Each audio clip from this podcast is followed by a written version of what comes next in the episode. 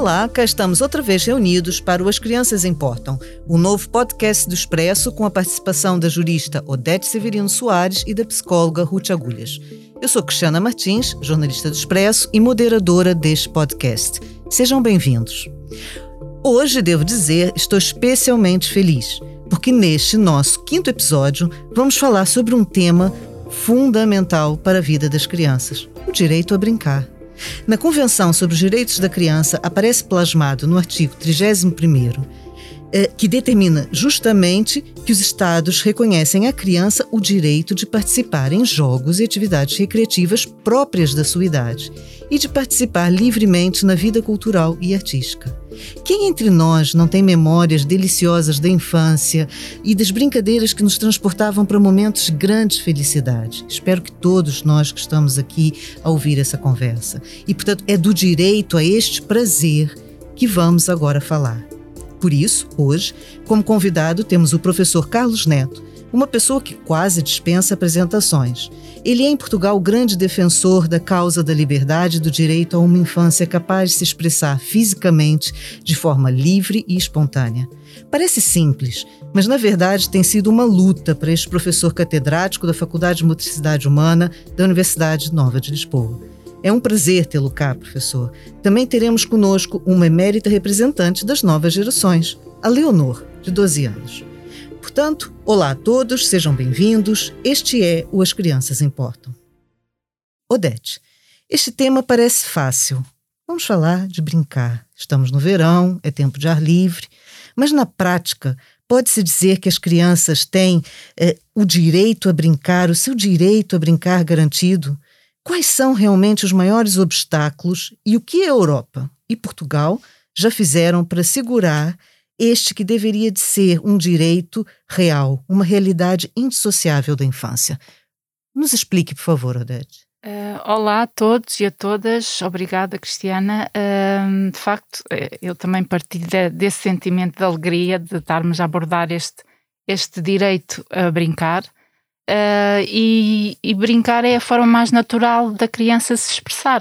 Uh, no entanto, como refere a Associação Internacional uh, pelo Direito a Brincar, é uma organização internacional não governamental, este direito consagrado no artigo 31 da Convenção dos Direitos sobre, sobre as Crianças continua a ser muito negligenciado e dado que o, que o papel do brincar tende a ser secundarizado em prol das responsabilidades que contém a, a, nas crianças, esquecendo-se que este faz parte do, do próprio crescimento e, e, é uma atividade essencial para as crianças no seu percurso de se tornarem adultos íntegros e adaptados à sociedade. Um, o Comitê dos Direitos da, da, da, Criança das Nações Unidas, no seu comentário geral, uh, 17, uh, em 2013, apelava aos Estados uh, que, se cria, uh, que se criassem mais uh, tempo e, espaço para que as crianças pudessem ter momentos para brincar e recreação e, e, criatividade de forma livre e espontânea, que é o que normalmente não acontece. A este propósito, e também acho que é importante para esta nossa conversa e para, essa e para a nossa discussão, eu gostava de referir um, um estudo uh, por, uh, designado Portugal a Brincar, que foi realizado em 2018, foi antes da, da crise pandémica, e portanto estes resultados refletem a situação na, na altura, nessa altura, e, e, e, tendo em conta a, a, crise pandémica, podemos dizer que estes resultados um, foram certamente serão. ainda se agravaram, imagino. Sim, ainda se agravaram, exatamente um, e que um, uh, ah, visou conhecer e compreender a importância do brincar para os pais e também saber como é que as crianças brincavam em Portugal. E abrangeu uh, uh, 1.466 pais de crianças com idades de até os 18 anos. E neste estudo verifica-se que o tempo médio que as crianças portuguesas brincavam por dia se situava entre brincar duas a três horas a cinco horas o que é manif manifestamente é, é muito pouco. Um, duas, duas a cinco horas é, por dia. Por dia. Uh, e uh, que apenas 2% das crianças brincavam na rua. Ora, isso traduz uma realidade que olhando para a minha infância, é, é, totalmente o oposto, porque nós brincávamos na rua. E, é verdade, mudou muito, não é? Mudou. Para pior para pior e, e, e, era impensável nós brincarmos em casa. Era na rua e, e com, com, com, com, os nossos, com os nossos amigos, com, com os nossos irmãos, com, com, com, os, com, com a vizinhança, com as crianças da, da, da, vizinha, dos vizinhos. Portanto, com o ambiente que nos cercava. Com, é? Exatamente, portanto, isto é manifestamente hum, hum, bastante preocupante. E isto reporta-se a dados de 2018. E depois, eu também gostava de referir aqui uma questão que acho que é importante para o contexto em que estamos a viver, que é uh, numa altura em que muito se fala de criar condições para as crianças recuperarem do, do tempo de aprendizagem curricular perdido, pouco se fala de criar condições para que as crianças recuperem o tempo de brincar perdido. É verdade, não me lembro de ter ouvido esse, essa reivindicação, confesso. Pronto, mas eu acho que é importante nós também falarmos sobre isso. Fica aqui a proposta, é verdade, Odete. Professor, portanto, eh, a mim parece que eh, basta essa introdução para termos percebido que brincar é um assunto muito sério, não é, não é uma, uma questão de brincadeira, brincar é sério, né? Professor, como é que vê, portanto, esse crescente sedentarismo das crianças e dos jovens? O que que isso significa para o futuro dessa geração? Essa, é, é, em primeiro lugar, queria agradecer o convite para estar aqui presente convosco. É, é de facto um prazer discutir este tema, que é um tema universal, mas também que nos diz respeito à cidadania e também, de facto, a uma dimensão jurídica daquilo que é um estilo de vida, portanto, ativo que as crianças devem ter, porque de facto nós somos o único ser animal que tem uma infância longa e tem muito tempo para aprender. E portanto, o brincar é uma ferramenta poderosa, ancestral, que deve ser respeitada. E, e é preciso discutir, em primeiro lugar, o conceito de brincar livre e brincar estruturado há normalmente uma confusão à volta destas. É preciso explicar isso aos nossos ouvintes. Exatamente, porque, repare, uh, o, o, brincar terapêutico, o brincar pedagógico, estruturado na sala de aula, na escola, com certeza que tem todo o sentido, mas é preciso perceber também que as crianças têm uma necessidade biológica de, de, brincar livremente eh, em, em, qualquer circunstância, seja no espaço construído ou no espaço natural, seja com brinquedos ou sem brinquedos. Aliás, brincar não é brincar com brinquedos. Brincar é uma sedução que a criança tem intrinsecamente, porque é uma, um comportamento intrinsecamente motivado, uh, e por outro lado, com uma capacidade de poder ganhar adaptação e criatividade e também ultrapassar a adversidade uh, e ser capaz, portanto, de ganhar controle interno, regulação emocional, motivação, ganhar competências motoras, também cognitivas e emocionais. Autoestima. E autoestima, autoconfiança, que é absolutamente essencial. E por isso significa que em casa, na escola, ou na rua, ou na comunidade, deveria ter todas as condições para poder ter possibilidades de ser ativa. E por isso brincar e ser ativo são dois termos que estão normalmente associados porque o brincar não se faz apenas sentado. O brincar faz preferencialmente a descobrir as propriedades do seu próprio corpo e, por outro lado, a relação com o envolvimento, não é? com o espaço exterior. Uh, e isso faz de forma progressiva ao longo de toda a infância, não é? E com uma capacidade de ser capaz de se ir apropriando de um conjunto de informações que são fundamentais para não só a sua maturidade morfológica, também orgânica, mas também sensorial, perceptiva, mental eh, e também social. O que aconteceu nas últimas décadas foi um declínio, ou diríamos mesmo uma decadência destes comportamentos, que não só aumentou uh, um conjunto de doenças que hoje estão patentes naquilo que é o, o, a taxa de imobilidade física, ou se quiser, de sedentarismo, uh, e que tem a ver com o excesso de peso, com a obesidade, com o aparecimento da diabetes, com doenças cardíacas, respiratórias, mas também, o que é mais grave, são o aumento de desordens mentais, como é o caso da ansiedade, da depressão, angústia, também déficit de atenção e hiperatividade, stress e, mais complicado ainda, e as taxas estão aí para o demonstrar, os sentimentos de suicídio na passagem da adolescência para a idade adulta. Isso, aliás, é, é, é, algo muito grave e que agora aumentou depois desta pandemia, não é? De facto, os comportamentos de solidão, os comportamentos de falta de contato físico, o contato físico é uma categoria absolutamente essencial na vida humana, não é? E quando as crianças brincam, necessitam de se, de se agarrar, de se olhar, de se ver, de se mexer, mas de um ponto de vista brigar, coletivo. eventualmente, Uh, é? Perseguir, ser perseguido e lutar Claro, são três categorias absolutamente fundamentais na vida animal que nos caracteriza durante 5 milhões de anos. Parece que, não, que esquecemos essa herança biológica que nos caracteriza. Temos apenas 0,01% de vida urbana e agora estamos a entrar numa era digital que está aí numa grande transição. E, portanto, significa que estamos aqui perante uma situação uh, ambígua e difícil de caracterizar porque temos as nossas crianças aprisionadas, não é? Amarradas, completamente amarradas e aprisionadas, sem consciência adulta, numa grande parte dos casos, não é? É isso, isso que, isso, aí eu exatamente, desculpe interromper, mas era aí esse ponto que eu também queria apanhar. Feito esse diagnóstico preocupante e, e, e pensando que sem consciência de muitos adultos, o que que nós, pais, educadores, encarregados de educação, podemos fazer para quebrar esse ciclo, para que isso não se acentue ainda mais? Ser capaz de combater duas pandemias. Uma que é a pandemia do medo, quando a criança se confronta com o risco, uh, em situações físicas. Porque repare, é preciso dizer que o risco não é só físico, o risco também é mental, também é social, também é emocional. E agora até o risco digital, que ninguém se preocupa com ele, não é?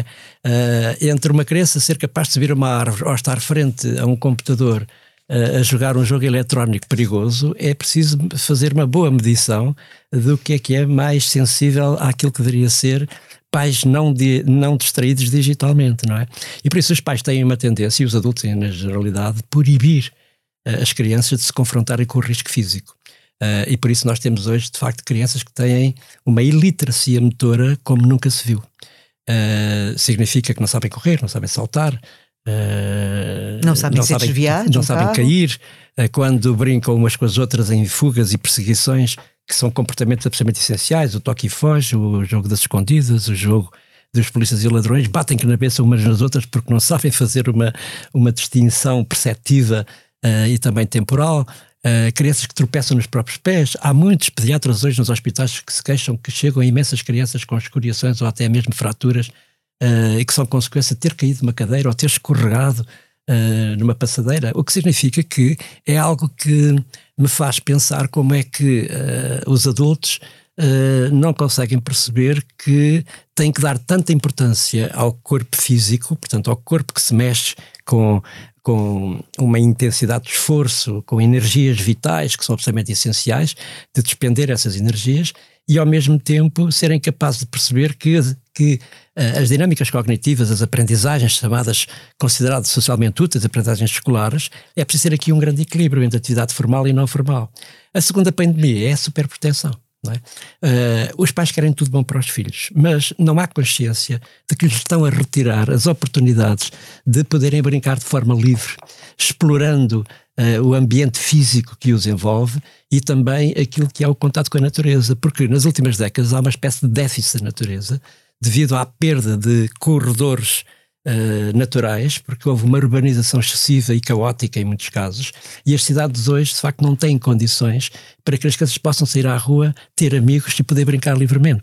Ou, por exemplo, ir a pé para a escola, como nós fazíamos nas nossas gerações, em que tínhamos uma verdadeira capacidade de ganhar uma resiliência e uma capacidade adaptativa absolutamente fantástica. Oh, Quando e, e fazíamos próprias... as nossas brincadeiras, subíamos às árvores, andávamos por cima dos muros. As férias etc. de verão, em que nós íamos férias, para a casa é, dos obviamente. avós, nas aldeias, no interior. Hoje as férias são um suplício muitas vezes para as crianças, porque elas ganham expectativas de vão passar uns dias absolutamente fantásticos em aventura, em descoberta, etc. E vêm de lá mais cansadas do que foram. É? E sempre em atividade estruturada, né? Sempre em atividade Os pais têm um conjunto de padrões já instituídos, de, de, rotinas, não é? E que acabam por não, não ser possível fazer essas aventuras. Aliás, há descrições muito interessantes. Nós temos uma assimetria nos 27 países da comunidade europeia muito grande. Se for ver a, a norte da Europa, quando há um clima muito austero, de temperaturas negativas, de frio, de chuva, de vento, etc., as crianças andam em média 4 a 5 horas por dia a fazer passeios, caminhadas, andar de bicicleta, trepar montanhas, etc. Enquanto que em Portugal cai um pingo e entra tudo para dentro. É verdade. O que significa que é, de facto, qualquer coisa que é assustadora. E isto acontece em todos os países aqui desta parte do Mediterrâneo. Estou a falar de, Portugal, Espanha, Grécia, Itália, etc.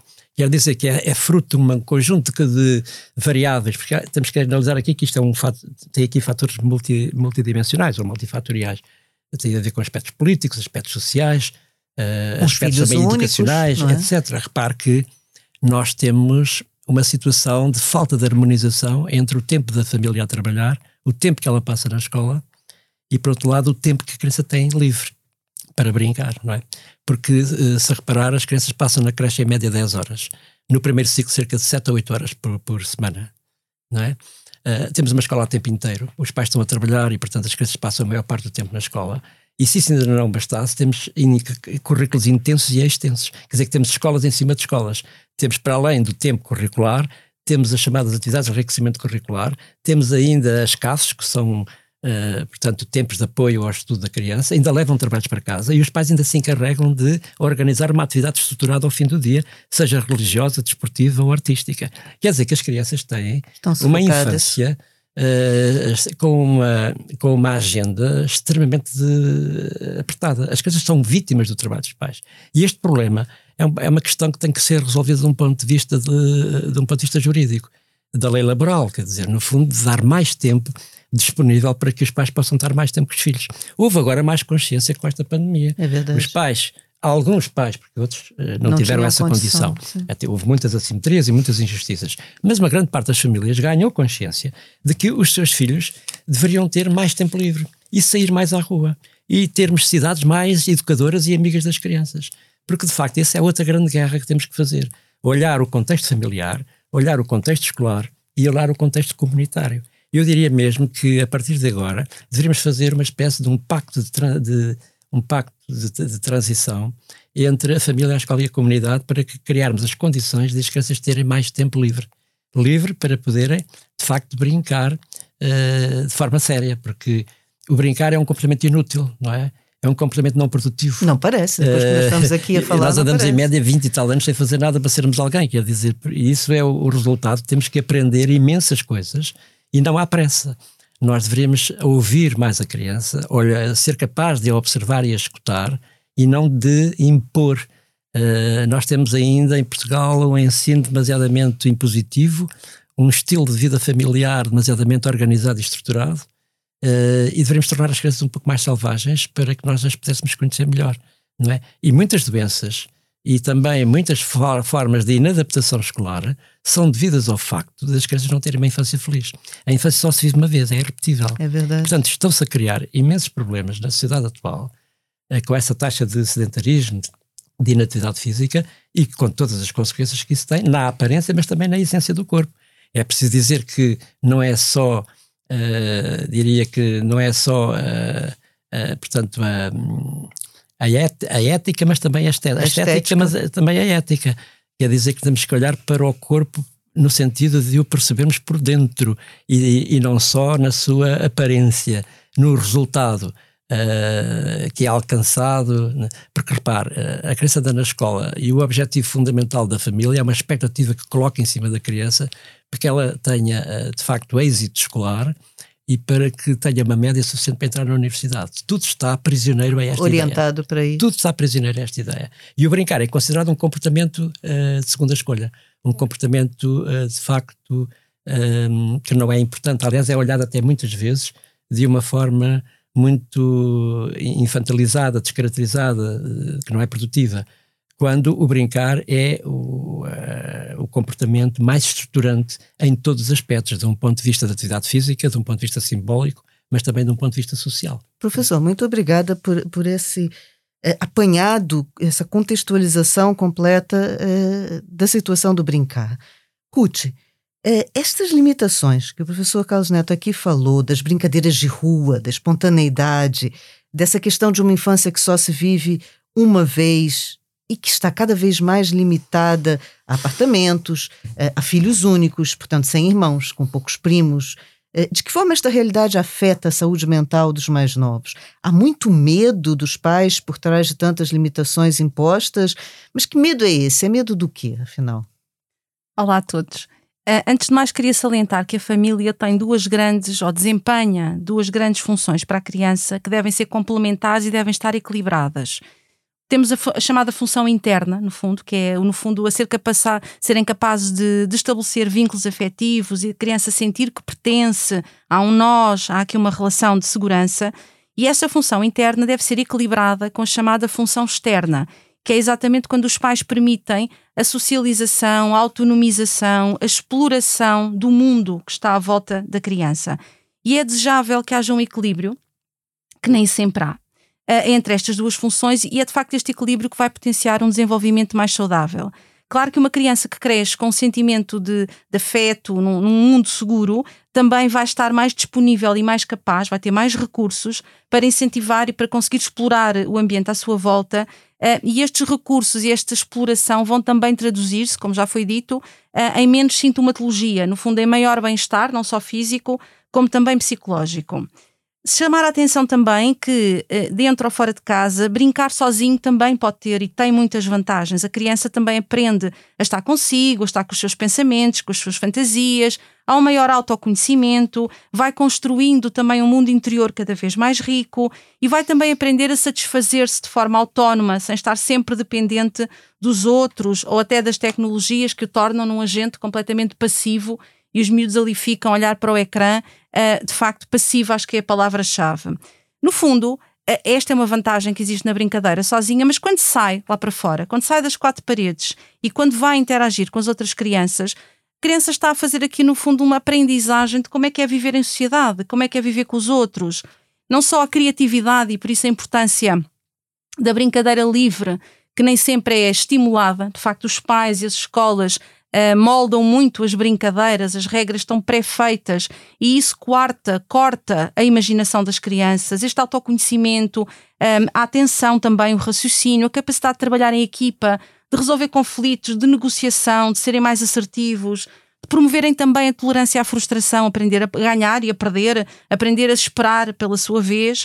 Uh, e no fundo estamos aqui a trabalhar e a, e a, construir valores como a amizade, a partilha, o respeito e também a persistência. Mas efetivamente muitos pais têm medo, não é? E este é um medo excessivo, é um medo ilógico uh, que limita muito as crianças. Nós temos de facto pais, eu às vezes penso um bocadinho uh, em pais helicóptero, pais Uber. Uh, que, que, andam sempre ali a monitorizar, não é? Só falta arranjarem um drone, não é? Para ir atrás da criança, para que não se perca um segundo da, de imagem para controlar aquilo que a criança está a fazer. E esta hiperproteção acaba por ser claustrofóbica. E paradoxalmente, estes pais podem, com a melhor das intenções, de facto, sentir aqui uma preocupação uh, em proteger os seus filhos, mas estão-lhes a transmitir uma ideia e estas crianças estão a crescer a interiorizar a ideia de que o mundo é mau, o mundo é perigoso, o mundo é adverso. E isto gera sintomatologia ansiosa. Eu não, eu não sou capaz de explorar o mundo, de arriscar fazer o que for, se eu achar que o mundo é perigoso e que eu não tenho recursos para lidar com essas ameaças. E, portanto, estamos a falar de crianças não só mais ansiosas, como também mais desconfiadas até na relação com os outros, têm mais dificuldade em confiar e em estabelecer relações uh, de intimidade. E, portanto, eu diria que isto é paradoxal, porque os pais estão, de facto, muito preocupados com a segurança. Em todo o lado há um, um possível rapto, em todo o lado há um possível abusador sexual, em todo o lado, e os pais muitas vezes têm esta ideia distorcida de que há um pedófilo em cada esquina e de que há um raptor em cada esquina, e este medo e esta desconfiança leva a que os pais apostem menos em transmitir recursos e autonomia às crianças para saber identificar e lidar com estas situações e ao invés disso acabam por tentar colocá-los numa redoma de vidro. E estas crianças em redoma de vidro não são crianças saudáveis nem protegidas, são crianças com menos recursos. Portanto, há aqui uma ideia que é preciso trabalhar junto destes pais, transmitindo esta ideia de que as crianças precisam de se confrontar com as situações para aprender a lidar Bem, esse retrato, nós começamos felizes, agora estamos um bocadinho menos felizes. Vamos lá. Uh, Leonor, uh, eu tenho para ti uma pergunta muito importante. Aqui a Leonor é uma figura central, não é? Vamos ouvir uma criança. A Leonor tem 12 anos. E, portanto, eu tenho aqui uma pergunta muito importante para essa nossa conversa. Durante o período das aulas, vamos pensar num período normal das aulas antes da pandemia, portanto, qual era a, tua agenda? Ou seja, o que é que fazias? Eh, quanto tempo tinhas livre para brincar? Conta-nos um pouco a organização dos teus dias, quanto tempo passavas na escola, nas atividades extracurriculares e, finalmente, realmente, quanto tempo tinhas para brincar? E brincavas com quem? Conta-nos lá, por favor, Leonor. Olá, muito obrigada pelo convite. Um, em primeiro lugar, eu gostava de assinalar que houve uma grande alteração em consequência da pandemia um, no meu horário escolar E antes da pandemia, eu estava na escola às 8 e um quarto, mas 15 minutos, o horário do almoço era de duas horas e saí da escola às 17h30, excepto às quartas e às sextas seriam 1h40. Falando das atividades extracurriculares eu toco contrabaixo, antes da pandemia tinha conservatório às sextas à tarde e aos sábados de manhã. Eu não gostava muito por ser aos sábados, cansativo. Agora tudo alterou. Saio da escola ao meio-dia 40, excepto às terças-feiras. Os meus intervalos são de 15 minutos dentro da sala, em relação à minha atividade extracurricular. Desculpa interromper, desculpa interromper, Leonor, só para nós não esquecermos. Portanto, um intervalo de 15 minutos dentro da sala. É isso? Ok, Sim. pode continuar, por favor. Em relação às atividades extracurriculares, vou para o conservatório às quartas, apenas uma hora, e às quintas das 4h40 às 8 Falando do brincar, antes da pandemia até tinha menos tempo do que agora, e isso até foi uma coisa positiva, mas tenho agora muito mais tempo para brincar. Costumo brincar com o meu grupo de amigos nas, da escola e outros, também com os meus irmãos. Gostamos de fazer concursos de culinária, inventar jogos, ir ao parque, aqui perto de casa, e gosto muito do Parque em Monsanto por ser na floresta. Mas isso é porque moras perto de um parque, então, não é? Ou não? Sim, sim. Moro, moro, moro. É, e fazes esses concursos de culinária com os amigos dentro de casa? Eh, ou fazem através de ligações Zoom? Como é que vocês fazem isso? Depende, às vezes vamos a casa uns dos outros, um, normalmente é mais isso. Uh, em ligações Zoom fazemos mais brincadeiras com os professores, a imitar os professores das aulas, é mais isso.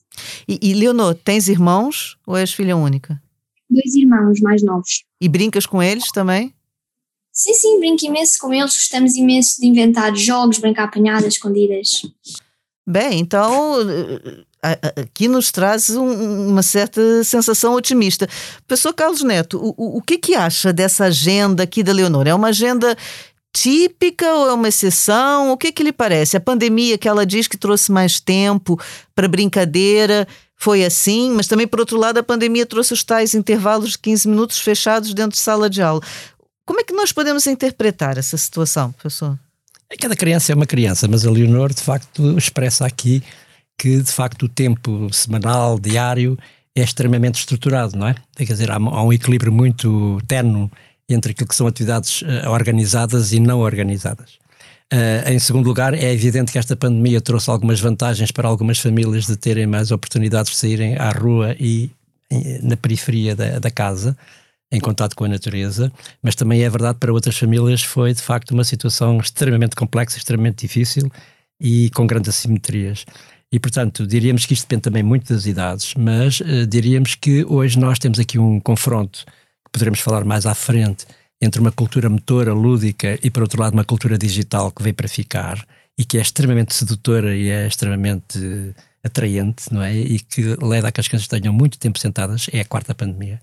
Uh, estar muito tempo sentado é talvez uma das maiores pandemias deste século, porque traz imensas coisas negativas ao, ao, nosso organismo, ao nosso corpo, mas diríamos que a Leonor expressa aqui, de facto, que uh, há uma necessidade de poder alterar este modelo de funcionamento do sistema educativo, no sentido de permitir perceber que ter mais tempo livre é fundamental para se criar um conjunto de experiências que permitam confrontar-se com o desconhecido, com o incerto, com o imprevisível, porque isso cria um conjunto de competências que são absolutamente essenciais, que já foram aqui também referidas anteriormente pela Ruth e também pela, pela Odete, que é uh, o resolver problemas complexos, o ser capaz de Uh, trabalhar de forma cooperativa, portanto em grupo, ela fala ali que trabalha com os amigos, não é? Portanto, é brinca com os amigos, mas por outro lado também saber comunicar, não é? E, e acima de tudo saber pensar. Este é, é talvez uh, alguns aspectos que são essenciais hoje de pensar uma escola nova, reinventar uma escola nova para o futuro, uh, no momento em que estamos perante três grandes transições, uma transição digital com uma grande hum, influência daquilo que é a inteligência artificial e vai modificar completamente o mundo, com novas tecnologias. Por outro lado, uma transição verde, porque temos aí uma crise climática à porta e, portanto, temos que pensar nela. E por isso deveríamos ter aqui uma maior capacidade de dotar estas crianças com maior contato com a natureza para ganharem uma educação ambiental mais. Uh, maior respeito, Com maior respeito e, portanto, porque de facto nós tratámos mal este planeta e, portanto, agora temos que ser capaz de reinventar um estilo de vida ativo, um novo conceito de, de vida, uh, uh, portanto, ativa, no sentido de termos mais Uh, entendimento do que é a importância de, do funcionamento dessa natureza. E a terceira transição? O professor falou que havia uma é terceira... É a transição que é necessária e que é absolutamente fundamental, que é uma transição educacional. É? Okay. É? Nós necessitamos de modificar, uh, portanto, o, o, design, se quisermos, o paradigma de funcionamento da escola, uh, estando mais centrado no conceito de aprendizagem, no ensino mais participativo e, e também mais colaborativo, de, de trabalharmos numa dimensão em que não seja feita apenas para, para testes ou para rankings, mas acima de tudo que as crianças se sintam desafiadas dentro da escola para aprender coisas que são interessantes para esse mundo futuro que nós ainda desconhecemos. O professor, é nesse, nesse ponto, e tendo ouvido a Leonor, que me parece importante buscar uh, um elemento que na sua abordagem é determinante, que é respeitarmos, cumprirmos o artigo 12 da Convenção sobre os Direitos Sim. das Crianças, né, que é o direito à participação. A participação é absolutamente fundamental.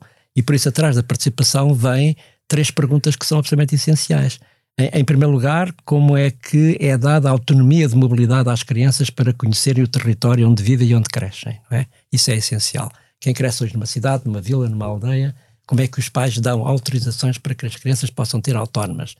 Uh, por exemplo, nós temos alguns estudos feitos na Faculdade de Estado Humana sobre esta matéria e nós temos o índice de mobilidade dos mais baixos da Europa considerando o clima que temos, somos o terceiro país mais seguro do mundo, o primeiro país mais seguro da comunidade não europeia. Se entende, não é? Não somos entende. o país que é mais procurado para férias por, por uma grande parte uh, de outros continentes. Não se justifica que tenhamos as crianças completamente agarradas pela mão e super protegidas. E por outro lado, quero dizer aqui que, de facto, uh, esta é, é, uma situação uh, demasiadamente aterradora, porque nós não temos mais insegurança do que tínhamos há anos atrás, nós temos mais automóveis e, portanto, temos que ter aqui um modelo de intervenção comunitário no sentido de termos cidades mais participativas, eh, mais amigas das crianças, mais verdes, mais caminháveis. Eu bem sei que andar de bicicleta ou andar a pé, eh, eh, de facto, não se paga impostos, não, não, não se paga estacionamentos, não não, não, não, não se gasta mais dinheiro, portanto, há aqui muitos interesses que, Pode não interessar, que estão à volta desta situação. Quer dizer que esta visão mais naturalista de ganhar uma consciência de uma vida mais nobre, mais espontânea, mais autêntica, acima de tudo de descoberta também de si, porque é preciso mexer o corpo, mas também escutá-lo. Claro. E isso é fundamental, por isso é, é fundamental não só a autonomia de mobilidade, mas também tudo aquilo que, de, que diz respeito aos espaços exteriores. Dá-se muito pouca importância, por exemplo, aos espaços exteriores das escolas. Se você reparar, em todo o país, eh, desde a creche até à universidade, a maior parte dos espaços escolares exteriores das escolas são uma desolação. São, no fundo, completamente alcatifados. Retirou-se tudo o que era interessante para a criança. Paus, pedras, água, árvores, vegetação, tudo. É tudo cheio de betão e de tapetes. E, e, e, e, portanto, sintético. É. O que quer dizer que as crianças não têm desafios. Uh, e, portanto, significa que uh, na escola não entra só o cérebro, entra o corpo todo. Uh, e a escola não é só a sala de aula, é também todo o espaço que está fora da sala. E, portanto, nós diríamos que uma das grandes urgências que teríamos neste momento era fazer parcerias com o poder local, no sentido de alterar essa concepção dos espaços exteriores para que sejam considerados espaços educativos e não apenas tempos de intervalo, que até hoje ninguém me explicou de um ponto de vista de critério científico, porque é que são 15 minutos, ou porque é que são 20, ou porque é que são 30. Claro. Uh, e ninguém me explicou também, ainda que nós tenhamos feito estudos sobre isso, que uh, estar fora da sala de aula e ter oportunidades de brincar, de ser ativo, uh, fazer atividade física regular, tem muitas vantagens para a capacidade de concentração e capacidade atencional da criança quando volta para dentro quando da sala regressa, de aula. Obviamente. Mas eu hoje defendo que, principalmente na primeira década de, de vida da criança, não haja essa linguagem de sala de aula e recreio. Eu acho que deveríamos substituir como acontece em muitas experiências educativas que estão a ser feitas em todo o mundo e também em Portugal, excelentes experiências pedagógicas, que façamos uma, eh, uma quer possamos construir uma terminologia nova de espaço interior e espaço exterior. E as crianças circulam e todo esse espaço é considerado educativo. E por que não eh, fazer, eh, fazer portanto, aprendizagens de conhecimentos essenciais lá fora, claro. em contato com o meio natural, enriquecer de facto esses espaços com affordantes físicas, sociais, emocionais, adequadas para que as crianças possam aprender de forma significativa, porque não se aprende que é de sentado e calado. Professor, já os gregos faziam isso. Como é óbvio. Não é? Como é, óbvio. é preciso pôr as crianças a saber a aprender e também saber pensar, mas vivendo o conhecimento que estão a aprender e não apenas estarem sentadas a ouvir a informação. A informação não se pesquisa dessa forma, não se assimila dessa forma. E hoje a digitalização da escola deve ser feita na perspectiva de que esses meios digitais não são em fim em si próprios, mas são um instrumento que eu posso utilizar quando é necessário. E, portanto, o projeto de ensino-aprendizagem deve estar focado em projetos, em resolução de problemas uh, e numa visão completamente diferente de preparar estas crianças, de facto, para o futuro. Professor, grande desafio que nos deixa aqui. Odete, uh, de que forma as instituições, como o Estado, não é? O interlocutor de mudanças tão macro e abrangentes como essas que o professor aqui propõe, ou mesmo a União Europeia, podem fomentar a quebra desse panorama negativo. Portanto, como é que é possível eh, essas instituições que, de uma forma ou de outra, nos tutelam, podem intervir num espaço que é privado da vida das famílias e das crianças? Sim, uh, o direito a brincar é uma matéria da exclusiva responsabilidade dos Estados-membros uh, da União Europeia. Portanto, a União Europeia não tem uh, competência para, para, para, intervir nesta matéria. no entanto, cabe aos Estados realizar uma discussão séria sobre os compromissos que devem ser assumidos para as crianças e possam ter oportunidade, para que essas possam ter oportunidade para de brincar no exterior, em segurança, tendo em conta o contexto uh, atual da pandemia, sob pena de hipotecarmos a saúde e o bem-estar das nossas crianças. Um, mas uh, queria sublinhar, e, e, acho que é importante, o professor já falou nisso, e a Ruth também, uh, que é, é um esforço uh, conjunto eh, de, de, vários intervenientes e instituições, das autarquias, da, do Ministério da Educação, dos próprios professores, um, dos, dos profissionais de saúde, da sociedade em geral.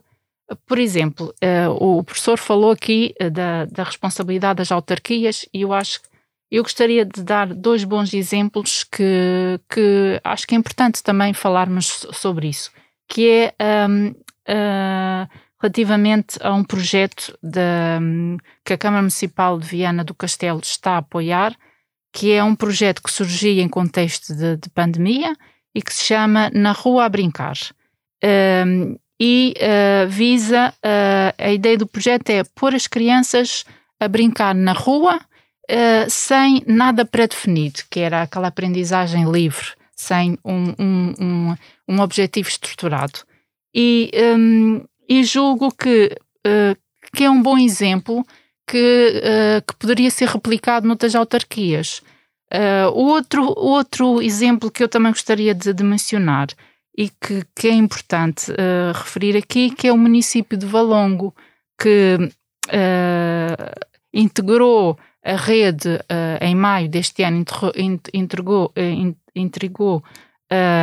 a rede As Cidades Amigas das Crianças, uh, que é uma, um, uma rede que já existe há 30 anos e que uh, tem atualmente mais de 20, 20 uh, 200 membros.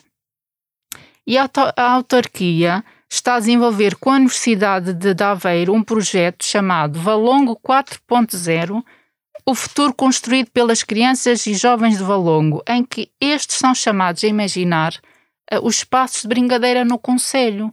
Portanto, são dois exemplos que eu acho que temos que também referir que as autarquias têm um papel fundamental na, na gestão do espaço e no espaço público e no espaço disponível para brincadeira. E também, eu falei do, estou a falar das autarquias, mas o Ministério da Educação tem uma responsabilidade uh, em relação a esta matéria, porque uh, deve reconhecer o tempo para brincar livre como um, um tempo terapêutica terapêutico e fundamental para melhorar as aprendizagens curriculares. Isso é importante que o Ministério da Educação assuma também essa responsabilidade. E os profissionais de saúde também têm um papel importante nisto, que é uh, têm uh, o poderem uh, prescrever às crianças tempo para brincar na rua com os seus pais, com as famílias e a própria sociedade. Eu, estou, eu estou, a me lembrar E eu tive uma conversa há uma semana com o Dr. Gonçalo Cordeiro Ferreira, do Hospital Dona Estefânia, em que ele deixou um alerta lancinante sobre a construção do novo hospital eh, de Lisboa Oriental, que está prevista a, construção do hospital pediátrico integrado num dos quatro edifícios que estão desenhados para, esse novo centro hospitalar, em substituição do Hospital Dona Estefânia, que está localizado no meio de um parque, e, e portanto. Ele chamava atenção para isso. Um hospital pediátrico não pode ser eh, ter uma arquitetura idêntica de um hospital de adultos. Exatamente, e portanto, e, e, nós parece que estamos a andar para trás ao invés de andar para frente. O Ruth, o professor lançou aqui essa chega das escolas, e justamente um, Quer dizer, as limitações de, de, das brincadeiras que nós estamos aqui a ver, qual deveria de ser o papel das escolas na identificação desses problemas? Quer dizer, as crianças passam muito tempo nas escolas, é nas escolas, se calhar, que podem ser sinalizadas as consequências desse diagnóstico que nós fizemos aqui, não é? Qual, qual deveria de ser o papel das escolas nesse alerta, até das próprias equipas de saúde mental e também na relação que tem com os pais, os pais ouvem o, o, as escolas, não é? Portanto, que papel pedagógico é que as escolas poderiam ter também junto dos pais para tentar minimizar esses receios que nós falamos aqui? As escolas têm aqui um papel muito importante. Eu estava aqui a ouvir, a ouvir o professor Carlos Neto falar sobre a questão do espaço interior e do espaço exterior e lembro-me quando o meu filho era pequeno, com 3 anos, no jardim de infância, houve um dia, num inverno muito rigoroso, que a educadora pediu a todos os pais para levarem casaco, botas de, de borracha e que aquele dia ia ser um dia lá fora, iam brincar, iam explorar, iam dar saltos no meio das poças e iam, no fundo, aproveitar a chuva. E houve pais que fizeram queixa daquela educadora de infância, porque os filhos iam ficar doentes, iam ficar constipados, com pneumonia, etc. Portanto, um, efetivamente a escola tem aqui um papel importante de também ser pedagógica, em primeiro lugar, para os pais, no sentido de os ajudar a perceber as vantagens deste tipo, tipo de abordagem. Naturalmente que é nas escolas também que as crianças passam um horror de horas, não é muito excessivo, uh, mas acaba por ser também ali um contexto privilegiado para se identificarem alguns sinais de alerta, que podem ser muito diversos e aqui eu salientava que às vezes os professores e educadores de infância estão mais atentos aos comportamentos disruptivos, ao miúdo que tem um comportamento desadequado, que é agressivo, que grita, que se levanta, que não faz as coisas, e aquele muito bem comportadinho é um bocadinho aquele que é um bocadinho talvez o desejo máximo de qualquer professor e isso não é visto como um sinal de alerta. Uma criança muito bem comportada, entre aspas, que não se mexe, que não fala, que não brinca, que passa aos intervalos sentadinho num, num canto, isso é um sinal de alerta gritante, isso é uma luz vermelha. O que é que se passa para que aquela criança não interaja com os outros? E nem sempre os professores estão devidamente atentos, porque efetivamente não dá trabalho, não, não perturba a aula. Por outro lado, falou Cristiana esta questão das equipas de saúde mental. Naturalmente que é uma batalha recorrente, não é? As equipas de saúde mental também nas escolas, numa perspectiva mais até preventiva do que remediativa, mas também uh, que possam estar aqui também próximos, aumentando a capacidade, também desenvolver estratégias de prevenção primária. Vou dar agora aqui um exemplo de um programa bastante interessante mas que os psicólogos possam ajudar os professores, os educadores, toda a comunidade educativa, não esquecendo os assistentes operacionais, que acabam por ter muitas vezes também uma relação bastante privilegiada com as crianças, porque estão num contexto mais descontraído e menos estruturado. Um, e nesta lógica também de prevenção e de intervenção, serem aqui um bocadinho um, a ponte, muitas vezes, que falta uh, entre a família e a escola. Os pais estão muito habituados a ir à escola, uh, a ouvir falar de notas, a ouvir falar de assiduidade, de pontualidade, de mau comportamento. Quando um professor diz que quer falar com o, com, com o pai ou com a mãe ou com o encarregado de educação, o, o, primeiro pensamento automático que esse adulto tem é o que é que se passou, o que é que correu mal, o que é que ele fez desta vez e estão pouco habituados a ir à escola numa perspectiva de construção conjunta e de pensarem todos em conjunto como é que aquele espaço pode ser potenciado. E eu gostava de chamar a atenção para um projeto canadiano, é canadiano, mas é implementado há mais de 20 anos, que se chama Le Coeur à l'école, portanto, o coração na escola, no Canadá, em Montreal. Um, e de facto é um programa que começa desde logo muito cedo a chamar os pais às escolas, semanalmente, quinzenalmente, para promover, tem um grande, um grande objetivo que é promover não só o insucesso escolar, como também o insucesso social.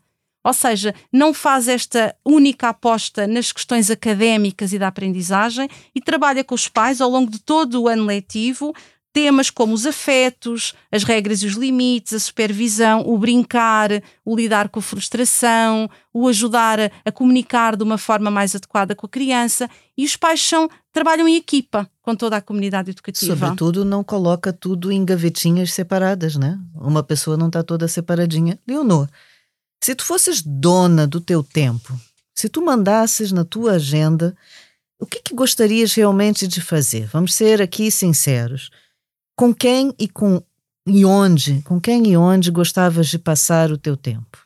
Uh, eu gostava principalmente de viajar, adorava conhecer o Japão uh, com a minha família.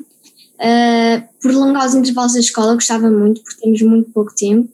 Um, que as aulas pudessem ser no exterior, para conhecermos sítios novos, diferentes, para serem mais divertidas, interativas, uh, com a minha família e amigos, adultos e crianças.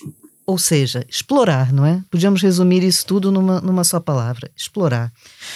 Bem, é, foi aqui uma, uma conversa que começou muito levezinha e depois foi bastante pesada, mas que todos nós fizemos aqui um esforço para ter exemplos positivos. E, portanto, para arrematar a nossa conversa, eu acho que é necessário sublinhar que este é um tema, ficou mais do que claro, mais do que explícito e fundamentado, que é um assunto essencial, porque ele respeita, no último aspecto, a saúde infantil. Portanto, tem consequências reais, concretas, e que esta falta de tempo, espaço e liberdade vai deixar lacunas na vida das atuais crianças e jovens, mas que serão os, os, adultos do futuro, que também eles vão ter os seus filhos. Portanto, estamos aqui a falar de perpetuação de qualidade de vida da nossa espécie.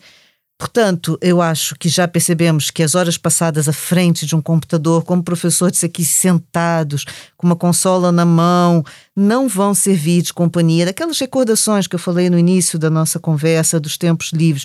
Eu aqui vou partilhar, vou aproveitar para dizer: eu tenho 50 anos, com esse sotaque vocês já perceberam que sou do Brasil, e me recordo com imensa saudade dos cheiros de, de folhas pisadas, da chuva, dos sons, da temperatura quando eu brincava na rua do Rio de Janeiro, uma cidade muito maior do que Lisboa, mas que eu brincava na rua e não tem assim tanto tempo, não é? Portanto, eu me lembro dos risos dos miúdos que jogavam futebol e do barulho da bola que batia na porta da garagem do meu edifício. Eu morava no edifício, mas conseguia brincar na rua. Portanto, fica aqui uh, o meu testemunho. Antes de nos despedirmos, uh, Vamos fazer as nossas sugestões para a próxima quinzena. Eu, como sempre, voltei à estante lá de casa para buscar um livro e um livro que também toca nas minhas memórias. Trago Lendas Brasileiras de Câmara Cascudo, com ilustrações de Poti, que nos apresenta ou nos recupera, no meu caso, algumas das mais importantes lendas contadas pelo mais famoso folclorista do meu país de origem. Fica aqui a sugestão.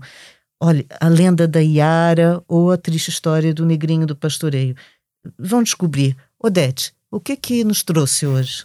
Um, tendo em conta que estamos a falar da infância e, e eu, uh, como disse no início do programa, uh, este tema é particularmente uh, importante para mim, eu trouxe o Príncipe Sim, porque foi uma uhum. leitura que eu fiz quando era criança e, e, gostava de, de deixar nota que que é um livro para crianças, mas também para adultos, e uh, é um clássico, é conhecido em todo o mundo, já foi lido por inúmeras gerações, uh, desde a, desde a sua publicação, que foi em 1943.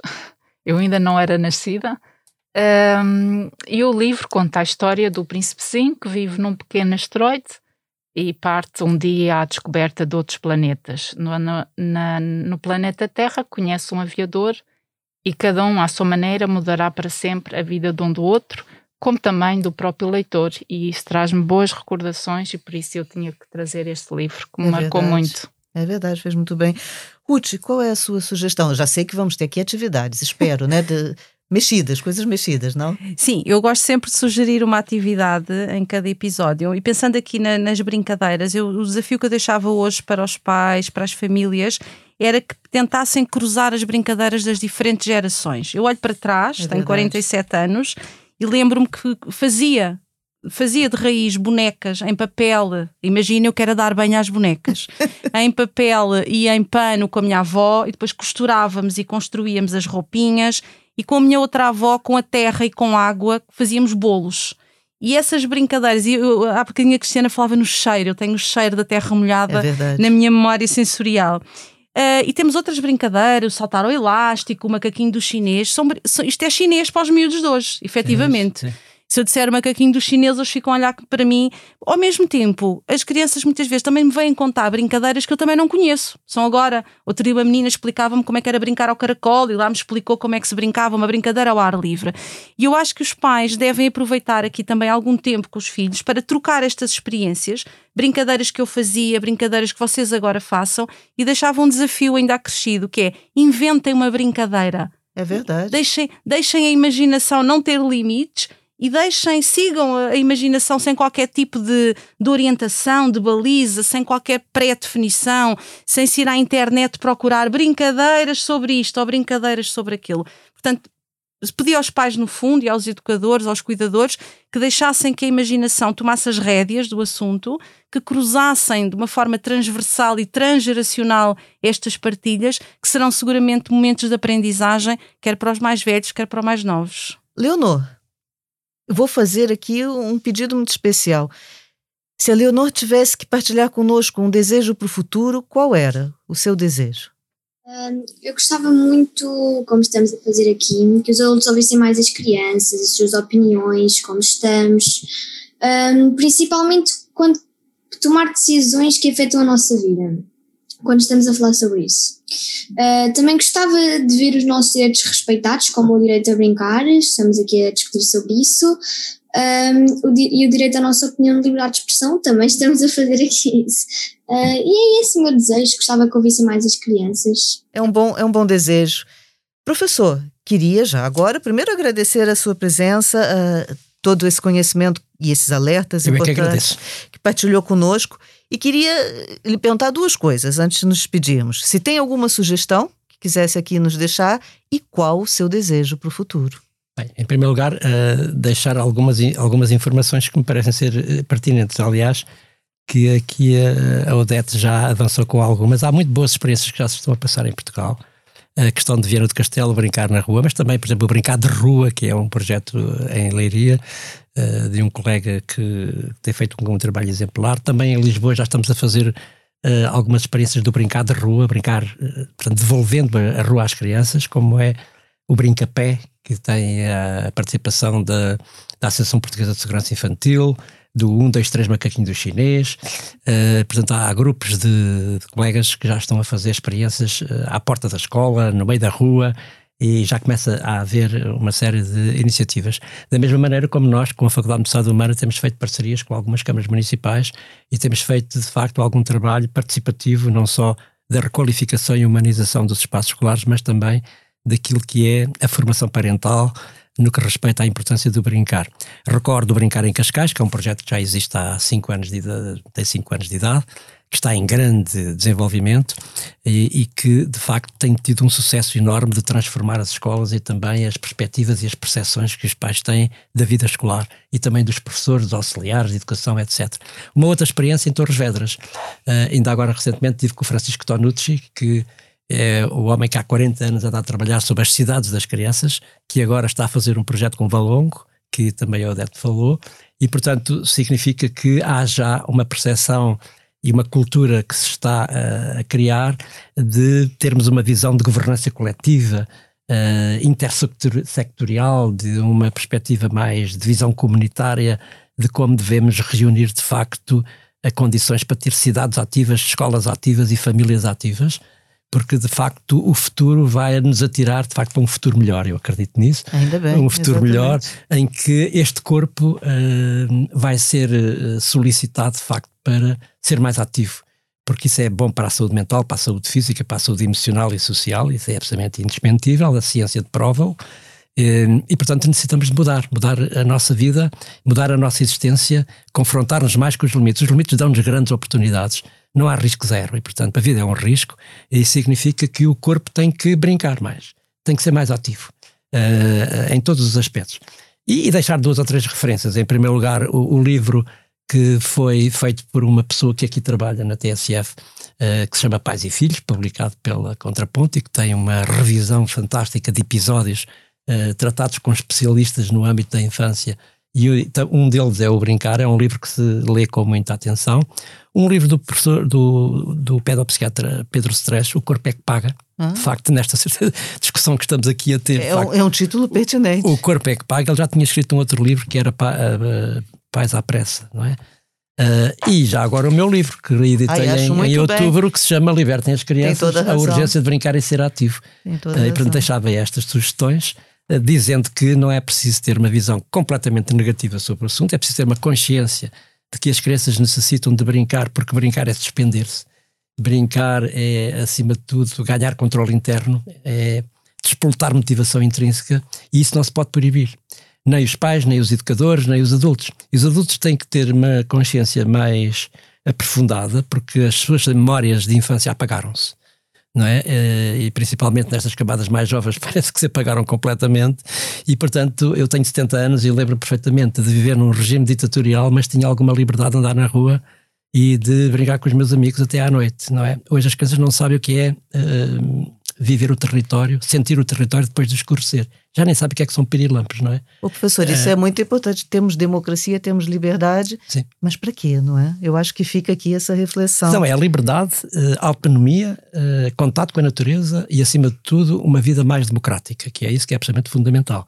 E esta pandemia está aqui a colocar-nos numa situação, eu diria, híbrida uh, de, de um mundo que vive num sistema neoliberal que pode ser extremamente complexo e perigoso, porque estamos a ser manipulados de uma forma subtil, completamente formatados uh, e conduzidos sem termos consciência crítica do que está a passar e é preciso garantir a democracia para o futuro. É por isso que esses programas existem, para nós nos fazermos todos pensantes, participantes e ativos, não é? Cada um tomará aqui uma decisão com base em tudo que ouviu.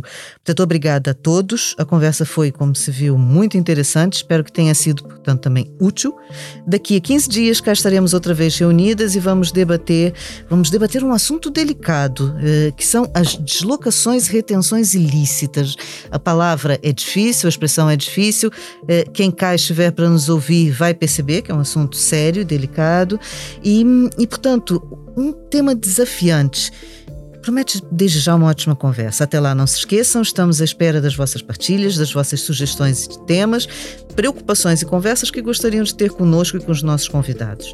Podem seguir e subscrever o As Crianças Importam nas plataformas que utilizam para ouvir podcasts e também no site do expresso.pt. Muito obrigada a todos, até lá, muita saúde e tudo de bom.